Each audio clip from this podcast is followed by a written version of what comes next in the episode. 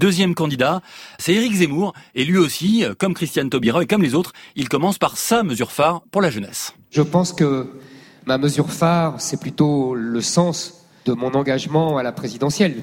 Je pense que je m'engage pour vous, pour votre génération. C'est-à-dire que euh, si je me suis engagé, c'est pour euh, arrêter euh, l'immigration, pour éviter que notre pays, quand vous serez adulte, quand vous serez plus vieux, quand vous aurez 30 ans, 40 ans, ne devienne le Liban grand et soit menacé d'islamisation.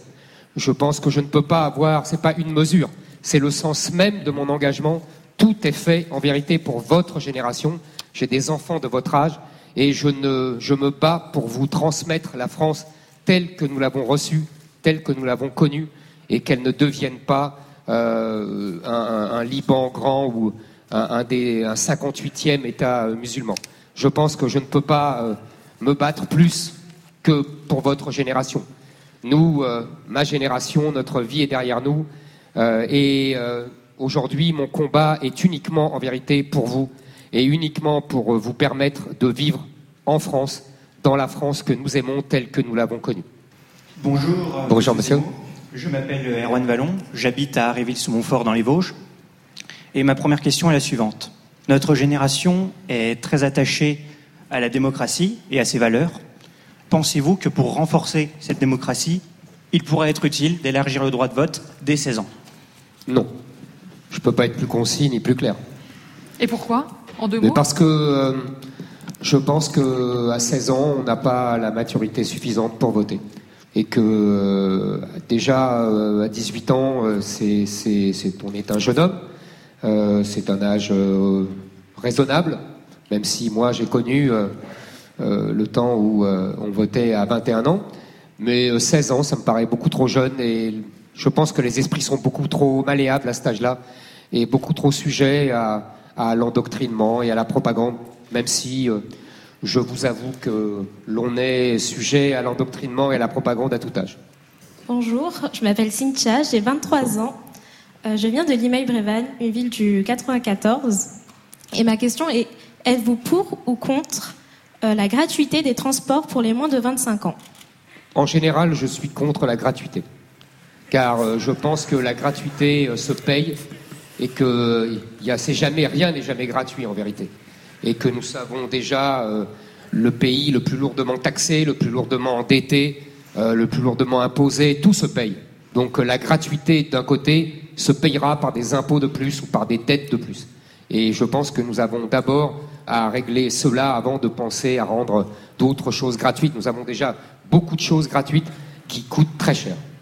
Bonjour, je m'appelle Nicolas Delahaye, euh, j'ai 22 ans, j'habite à Pontoise. Donc euh, ma question euh, concerne l'Europe. Donc pour l'Europe et les jeunes, on a Erasmus, c'est à peu près tout. Donc que proposez-vous pour que les jeunes se sentent plus européens ou aussi européens? Vous savez, moi j'ai un projet pour la présidentielle. je souhaite que les jeunes Français se sentent plus Français. je veux refaire des Français. Depuis 40 ans, nous avons défait la France et nous avons déconstruit l'histoire de France. Nous avons, nous n'avons plus forgé de français par l'école, par la culture, euh, par euh, l'enracinement dans un pays. Nous devons refaire des Français. Les Français sont évidemment des Européens. Nous sommes en Europe. L'Europe est une géographie, l'Europe est une civilisation, mais l'Europe n'est pas une nation.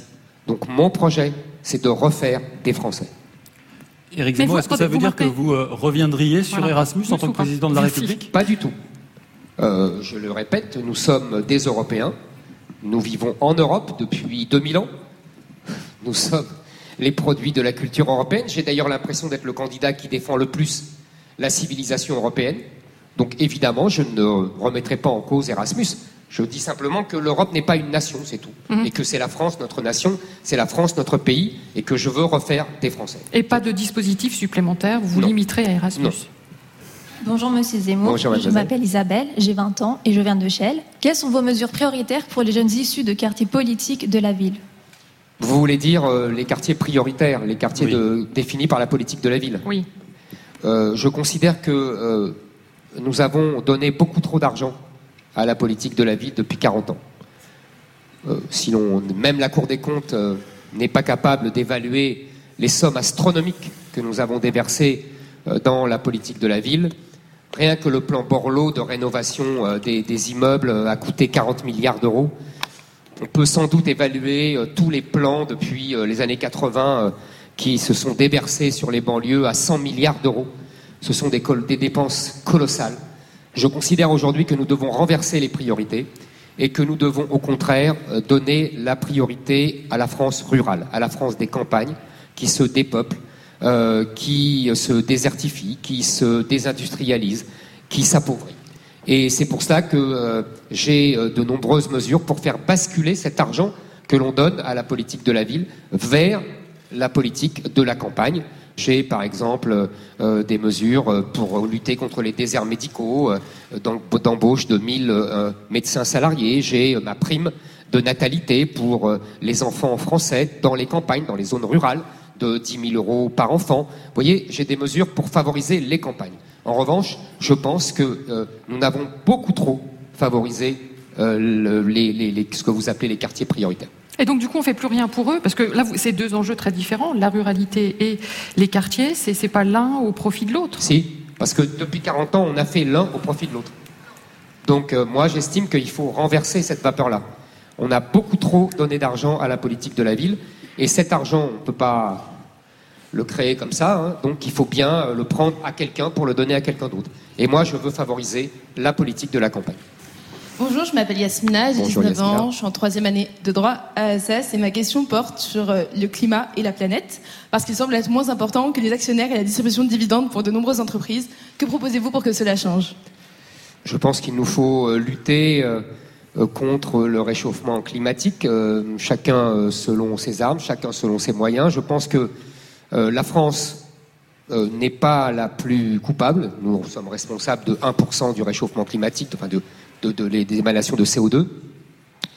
Et je dirais que je, favoriserais d'abord l'énergie la plus sobre en CO2, c'est-à-dire le nucléaire, avec euh, la création de 14 réacteurs nucléaires, avec euh, la prolongation des centrales actuelles à 60 ans et non plus à 40 ans. Et euh, je, pense que nous devons en plus rétablir les, technologies que malheureusement Emmanuel Macron a abandonnées, comme la technologie Astrid de réutilisation des déchets nucléaires. Permettez-moi de préciser un peu la question de, Yasmina. Elle évoquait moins votre programme global de lutte contre le réchauffement climatique que de l'attitude des entreprises. Mm-hmm. Que faites-vous à l'égard des entreprises? Certains sont des fleurons nationaux français, c'est mm-hmm. important pour vous, qui sont très polluants. Est-ce que vous, comment vous faites pour leur tordre le bras si vous voulez le faire?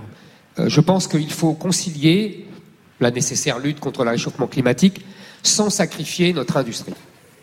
Euh, moi, je suis pour la réindustrialisation. C'est d'ailleurs en faveur de la lutte contre le réchauffement climatique, car euh, les tankers qui arrivent de Chine pour nous distribuer nos téléphones portables sont beaucoup plus émetteurs de CO2 que des centaines de milliers de voitures qui roulent en France.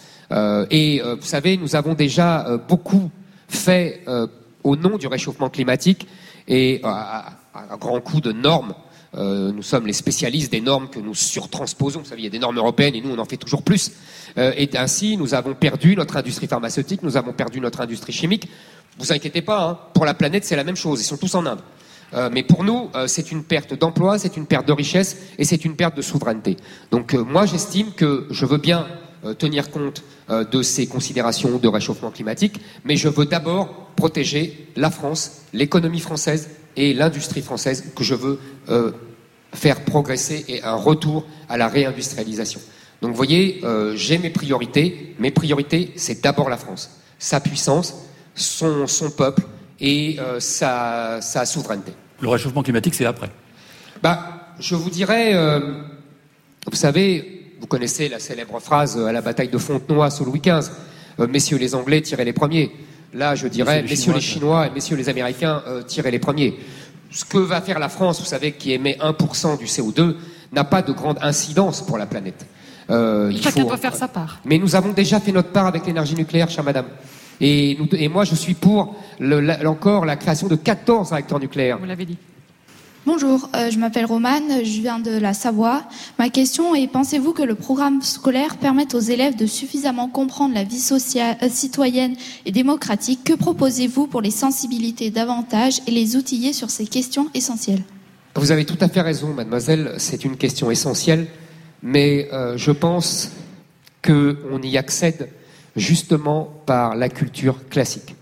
C'est-à-dire le problème de l'école aujourd'hui, depuis 30 ans, c'est que euh, on a euh, laissé s'effondrer au nom de théories fumeuses et de propagandes diverses, on a laissé s'effondrer le niveau scolaire. Euh, et que, tout simplement, vous savez, aujourd'hui, il y a 30 à 40 des enfants qui arrivent en sixième sans savoir bien lire. dans certains quartiers, ce chiffre monte à plus de 50 Si on ne sait pas lire, on ne peut même pas comprendre un texte, un texte politique, mais un texte littéraire, un texte même scientifique. Les professeurs de maths se plaignent euh, du niveau de compréhension littérale. Euh, donc, mon programme, il est d'abord, avant d'initier à la, vie politique, à la vie sociale, il faut d'abord que euh, le niveau monte et remonte. C'est-à-dire qu'au primaire, on apprenne lire, écrire, compter, et qu'on soit très strict là-dessus et très exigeant. Qu'il y ait un certificat d'études pour rentrer en sixième qui montre si on a le niveau. Ou alors, qu'on soit on redouble à septième, soit on va euh, dans des différentes classes de niveau. Parce que en sixième, je supprime le euh, collège unique qui n'a donné que des mauvais résultats et je rétablis des classes de niveau, c'est-à-dire qu'à partir de la sixième, dans tout le collège, il y aura des classes de niveau selon le niveau des enfants qui permettront aux meilleurs d'être encore meilleurs, euh, de progresser plus vite et aux moins bons euh, de, de s'améliorer en fonction de leur niveau et à leur rythme. Euh, je permettrai aussi, à partir de la quatrième, euh, d'un meilleur, euh, une meilleure adéquation, une meilleure connaissance des professions manuelles, de l'alternance dans le milieu de l'entreprise, etc.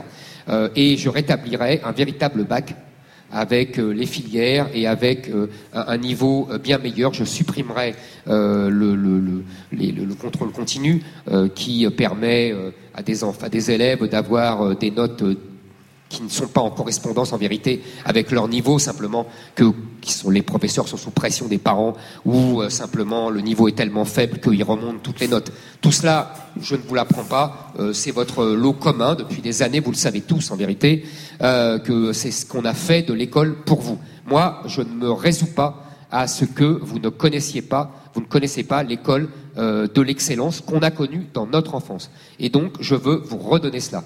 Euh, je, pense que c'est indispensable et que vous le méritez et que euh, vous avez l'intelligence, comme nous, comme dans toute génération, pour acquérir ce niveau. Et c'est comme ça, en lisant les grands auteurs, en s'appropriant l'histoire de France, que vous serez le mieux initié à, à la vie politique, à la vie sociale. On ne comprend pas la vie politique française d'aujourd'hui si on ne sait pas ce qui s'est passé au XIXe siècle, au XVIIIe siècle, sous la Révolution française ou avant, sous, sous la monarchie. On ne comprend rien à ce qui se passe aujourd'hui dans la vie politique française si on ne sait pas ce qu'a été le peuple français au XVIIe siècle, au XVIIIe siècle, au XIXe siècle. On ne comprend rien si on n'a pas lu Victor Hugo euh, ou Zola euh, ou euh, que sais-je encore Barès ou, ou d'autres. C'est ça la meilleure initiation. C'est la connaissance des grands auteurs, des grands auteurs français. Ils ont tous fait de la politique, vous savez.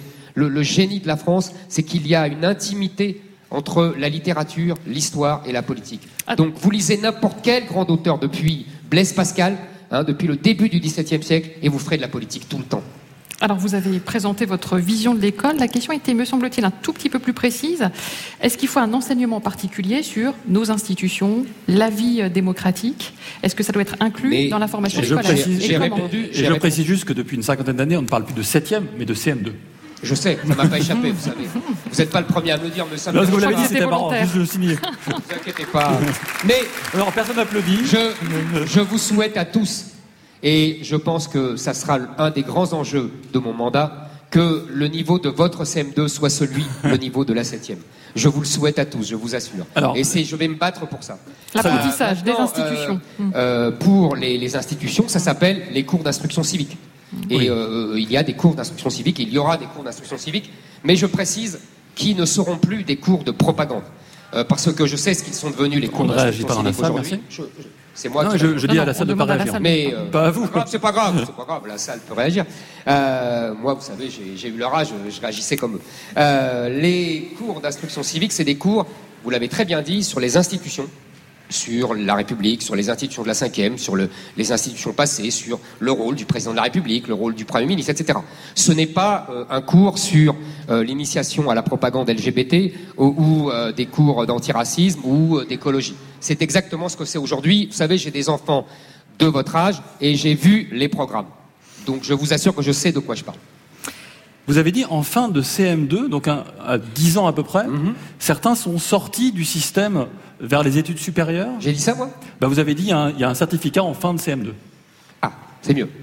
Euh, j'ai pas dit ce que vous avez dit. J'ai dit il y a un certificat d'études qui, pour savoir si on a le niveau et dans quel niveau. on a. Et ensuite, on verra.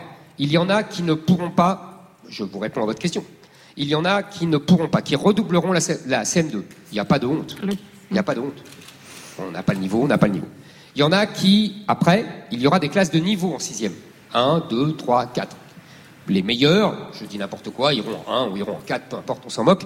Euh, après, chaque classe de niveau sera homogène. C'est le contraire de ce qui se fait aujourd'hui. Je ne veux plus des, classes hétérogènes. Parce que c'est une catastrophe, les meilleurs ne progressent pas à leur, à leur rythme et les, et, les, faibles ne progressent jamais.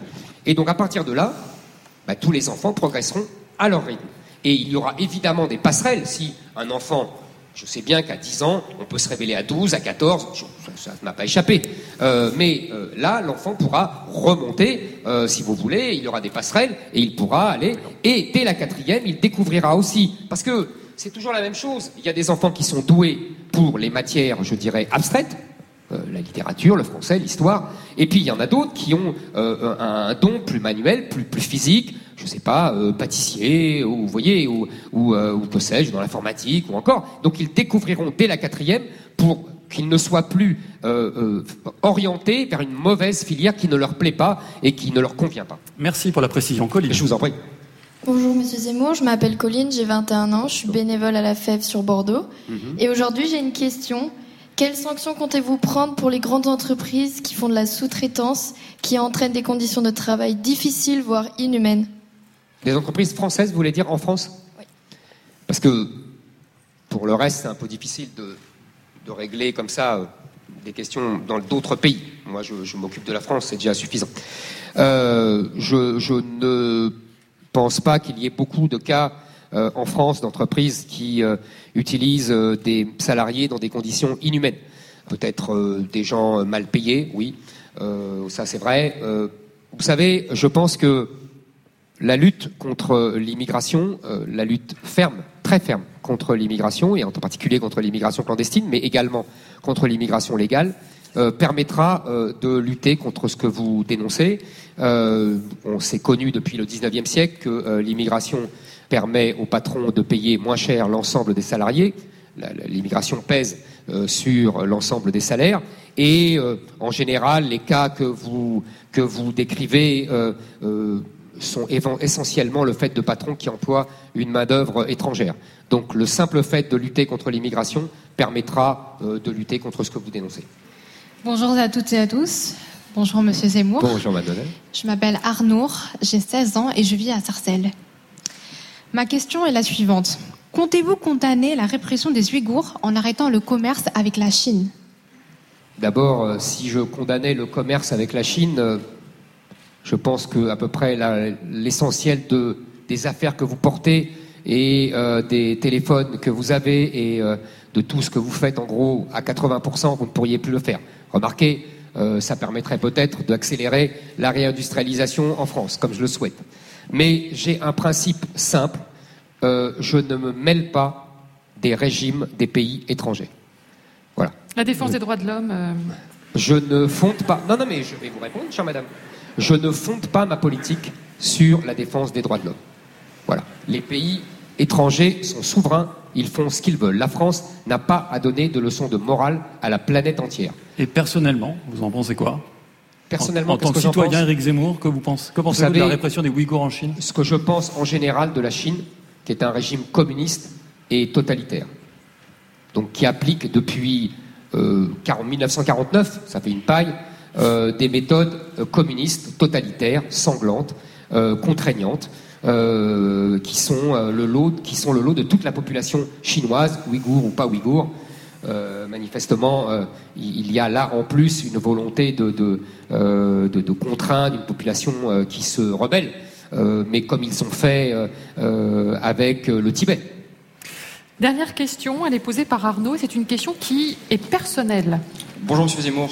Bonjour, Arnaud, 22 ans, et un petit peu comme vous, j'ai un parcours atypique. J'ai un CAP de carreleur mosaïste, j'ai servi la France pendant trois ans en tant que fusilier marin. J'ai repris mes études avec un bac pro commerce et je suis actuellement étudiant en première année de bachelor à l'école de commerce Brest Business School. Chapeau. Et donc ma question est la suivante que regrettez-vous dans votre vie? J'avais dit question personnelle. Hein. Ah voilà une belle question. Écoutez. Euh, on a toujours, j'ai pas de regrets euh, majeurs. Euh, on a sur le moment des regrets. Euh, tout le monde sait que j'ai raté l'oral de l'ENA, on me le sert encore, et on croit que je poursuis une revanche. C'est ridicule, c'est pas mon caractère, mais c'est vrai que sur le moment, j'ai regretté de ne pas l'avoir, tout simplement parce que, vous savez, moi, enfant, j'avais le syndrome du, bon élève, et que ma mère voulait toujours que je fût premier de la classe, et donc quand pour une fois à un concours, on vous dit vous n'êtes pas premier de la classe, ça meurtrit, et, c'est vrai que pendant quelques années, j'en étais meurtri. Mais maintenant, c'est oublié. Euh, qu'est-ce que je regrette? On regrette toujours, vous savez, euh, moi, je vis dans l'admiration euh, des grands hommes que j'ai côtoyés dans les livres, dans les livres d'histoire, dans les livres de littérature. Donc, vous connaissez le mot de Victor Hugo, être Chateaubriand ou rien. évidemment que on regrette toujours de ne pas être Chateaubriand, on regrette toujours de ne pas être Victor Hugo, on regrette toujours de ne pas être Napoléon. Mais je pense justement et, c'est la dernière question que vous m'avez dit. Euh, je pense justement, et je, suis heureux de pouvoir finir là-dessus, je pense que justement, la beauté d'être français, c'est justement d'être le compatriote de ces hommes que j'admire tant. Pour moi, le plus beau cadeau que m'a fait la France, moi qui venais euh, de l'autre côté de la Méditerranée, euh, avec des parents et des grands-parents qui avaient une culture mi-française, mi-maghrébine, on dira, puisque euh, voilà, mais mon grand-père parlait mieux arabe que français. Euh, le plus beau cadeau que m'a fait la France, c'est justement d'être le compatriote de Chateaubriand, de Blaise Pascal, de Napoléon Bonaparte, de Louis XIV. Vous voyez, pour moi, c'est magnifique. Quand je me plonge dans les livres, quand je lis euh, Saint-Simon sur la cour de Louis XIV, quand je lis Chateaubriand sur, sur Napoléon, quand je lis Victor Hugo, quand je lis d'autres écrivains, quand je lis Aragon, vous voyez, je suis tellement français, tellement heureux d'être français, parce que je suis l'ami, le frère de ces gens-là que j'admire tant. Donc, donc on est loin des regrets et on est loin des cicatrices. J'ai pas compris. on est loin des regrets là dans ce que vous dites. on est loin des cicatrices. Voyez, donc je ne vis pas de regrets, au contraire. Merci. Mais, vous n'auriez pas vos 500 parrainages, par exemple. Pourrions-nous parler de regrets? Ah Question politique.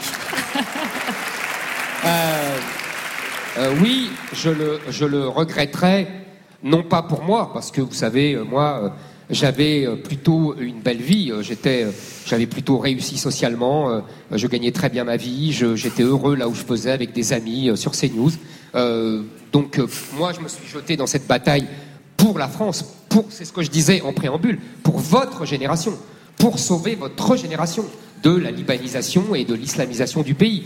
Euh, c'est pour sauver votre pays et pour votre génération, et notre pays et votre génération. Et donc, oui, j'aurais des regrets de ne pas avoir pu mener au terme euh, ma mission que je crois vitale pour le pays et pour vous.